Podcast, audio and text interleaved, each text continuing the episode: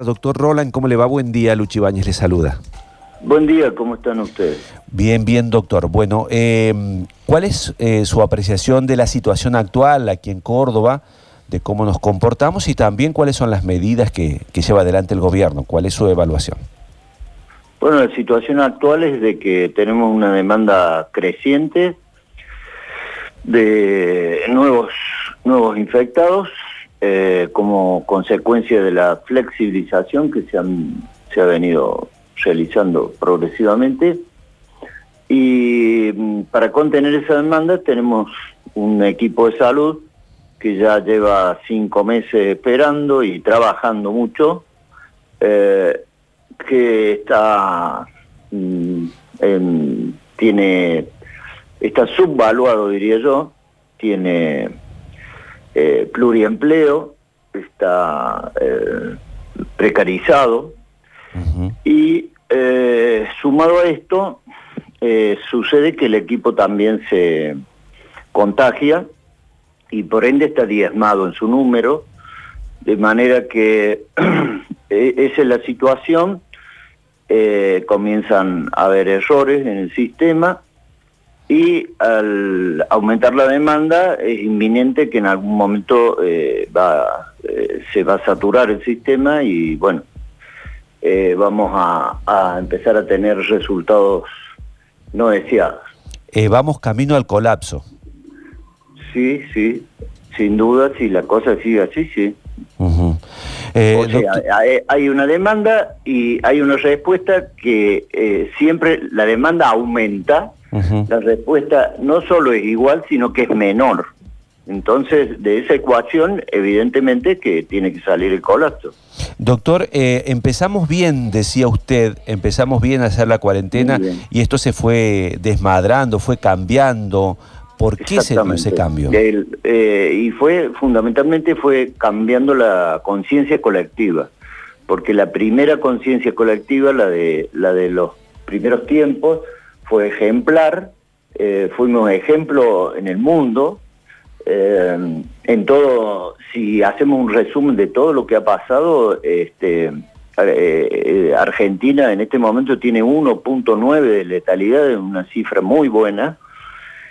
Y si usted compara con, por ejemplo, la, la curva de marzo-abril de España, eh, ve que hay un pico vertical en la curva, no ha nada que ver con la nuestra, y la curva de ellos tiene un 17% de letalidad. Claro. Esta diferencia hace que muchísimas personas eh, han evitado, eh, se ha evitado morir a muchísimas personas por esta diferencia. Pero con el correr del tiempo, el discurso se fue contaminando, digamos, eh, aparecieron muchas críticas a la, a la cuarentena, el aislamiento, este, incluso algunos, algunos discursos eh, que están muy cercanos al, al, pro, pro contagio, eh, a relativizar el, la capacidad del virus, incluso algunos a decir que es una mentira lo que estamos planteando. Y bueno, eso ha ido haciendo que la, conciencia colectiva, digamos, eh, cambie, cambie y cambie para peor, cambie para peor, la gente no, no guarda distancia, la distancia eh, preventiva obligatoria, este, no use barbijo, en fin, y además que se comience una circulación extraordinaria de personas y como ustedes saben, al virus lo transportan las personas, es decir, que hay una circulación extraordinaria de virus. Eso condiciona a que eh, vayamos hacia una curva similar a la de España en marzo-abril. Doctor Roland, usted decía eh, recién empezamos, empezamos bien, eh, la cuarentena fue muy efectiva y hay mucha gente que dentro de esto que usted habla de los críticos, cuestionan, teníamos una cuarentena muy estricta en el momento en donde prácticamente no había casos y hoy, que estamos llenos de casos, están todas las flexibilizaciones. ¿Qué se ganó, qué, se buscó y qué se logró con esa cuarentena tan estricta del comienzo? Se ganó que tuviésemos esta curva tan plana y que nos diera tiempo a, a, prepararnos. Pero el déficit en la preparación, yo insisto, es el personal. El personal está precarizado, eh, tiene pluriempleo y eh, no hay personal suficiente con capacitación suficiente que lleva muchísimos años para eh, crear unidades de cuidados críticos. Entonces, ahora que se levanta esa situación, bueno, vamos a padecer este resultado. No sé si me explico. Sí, sí, sí. ¿Y, qué opinión tiene usted con respecto justo a este momento? Digo, flexibilizaciones, deportes que vuelven, actividades, reuniones familiares, en el momento de mayor contagio. ¿Usted qué, opina? ¿Qué posición tiene con respecto a esto? Y técnicamente a mí me parece atroz esto. Porque si usted ve, eh, existen, existe la posibilidad de, ir para atrás, de volver a medidas restrictivas. Y así estamos asistiendo a, ejemplos, por ejemplo, este, Israel. Israel fue a toque de queda ahora. Eh, mil, mil muertes diarias, este, em, fue a toque de queda en 40 municipios del Estado de Israel. En Melbourne, en Australia, también fueron a fase 1, de manera que lo que estamos planteando no es una cosa extraordinaria, es algo que se puede hacer.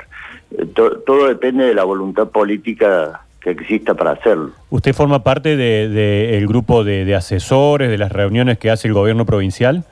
No, para nada. Si lo convocaran y le pidieran opinión, ¿usted diría que hay que volver a fase 1 o retroceder al menos en las flexibilizaciones? es mi opinión la, que les estoy eh, expresando. Ahora, doctor, eh, usted sabe que hay una gran presión de aquellas personas que eh, dicen que una, una cuarentena tan estricta que afectó a lo económico, a lo laboral, al día a día. Pero, pero es que eso es así. Mm. El, efecto, el efecto económico de una epidemia es el efecto económico de una guerra. Y si nosotros no hacemos ese diagnóstico, estamos eh, hablando de otra realidad. Eso pasa así en, todos los lugares del mundo cuando, cuando existe una epidemia. Eh, usted dice que nuestra mentalidad, digamos, para soportar esto tiene que ser diferente. No es que algo viene, se va, que es una gripe simple que, pasó, sino que aquí vamos a tener consecuencias graves, económicas. Totalmente. El efecto económico de una guerra. Ahora, eh, tenemos otro, otra variable, que es eh, felizmente la, esperanza de la aparición próxima de una vacuna. De manera que el, esfuerzo, eh, digamos, tiene, tiene un, sentido, un, lugar hacia donde vamos. de manera que yo creo que habría que tomar medidas políticas drásticas para parar la circulación de las personas y parar la circulación del virus. Claro. Bueno, ahí está la esperanza, ¿no? La vacuna china, que por ejemplo se empiezan a hacer algunos testeos aquí en Argentina. En Rusia creo que mañana empieza a circular la vacuna. Eh, la esperanza de la humanidad está puesta allí, doctor. ¿Usted también cree que es eso entonces? La única salida que nos queda. La, salida para volver a una vida parecida a lo normal eh, es que llegue la vacuna, no hay duda. Claro. ¿Qué Le, hago una preguntita más, doctor, eh, porque era eh, sorprendente de lo que ocurre en África, que eh, siendo un lugar donde todos los infectólogos decían que iba a ser terrible, la curva de contagio es tan baja. ¿A qué se debe? No sé cómo será la recolección de datos ahí, ¿no? Ah, Pero está bien. Este, la, la epidemia tiene que ver con la circulación de las personas. Eh, y usted ve, hay muchas más posibilidades de, circular en una gran urbe, en donde la gente se mueve, se mueve permanentemente, que en un lugar eh, rural, por ejemplo. Eh, yo creo que esa sería una de las causas. Y tienen una población joven también, ¿no? Dentro de todo. También, exactamente. La, la, expectativa de vida en esos lugares mucho, pero muchísimo más bajo que los nuestros. Claro, claro, claro. Bueno, doctor Hugo Roland, eh, muchísimas gracias por este contacto con Radio Sucesos. ¿eh? No, ha sido un placer, mucho gusto. Que, ande bien.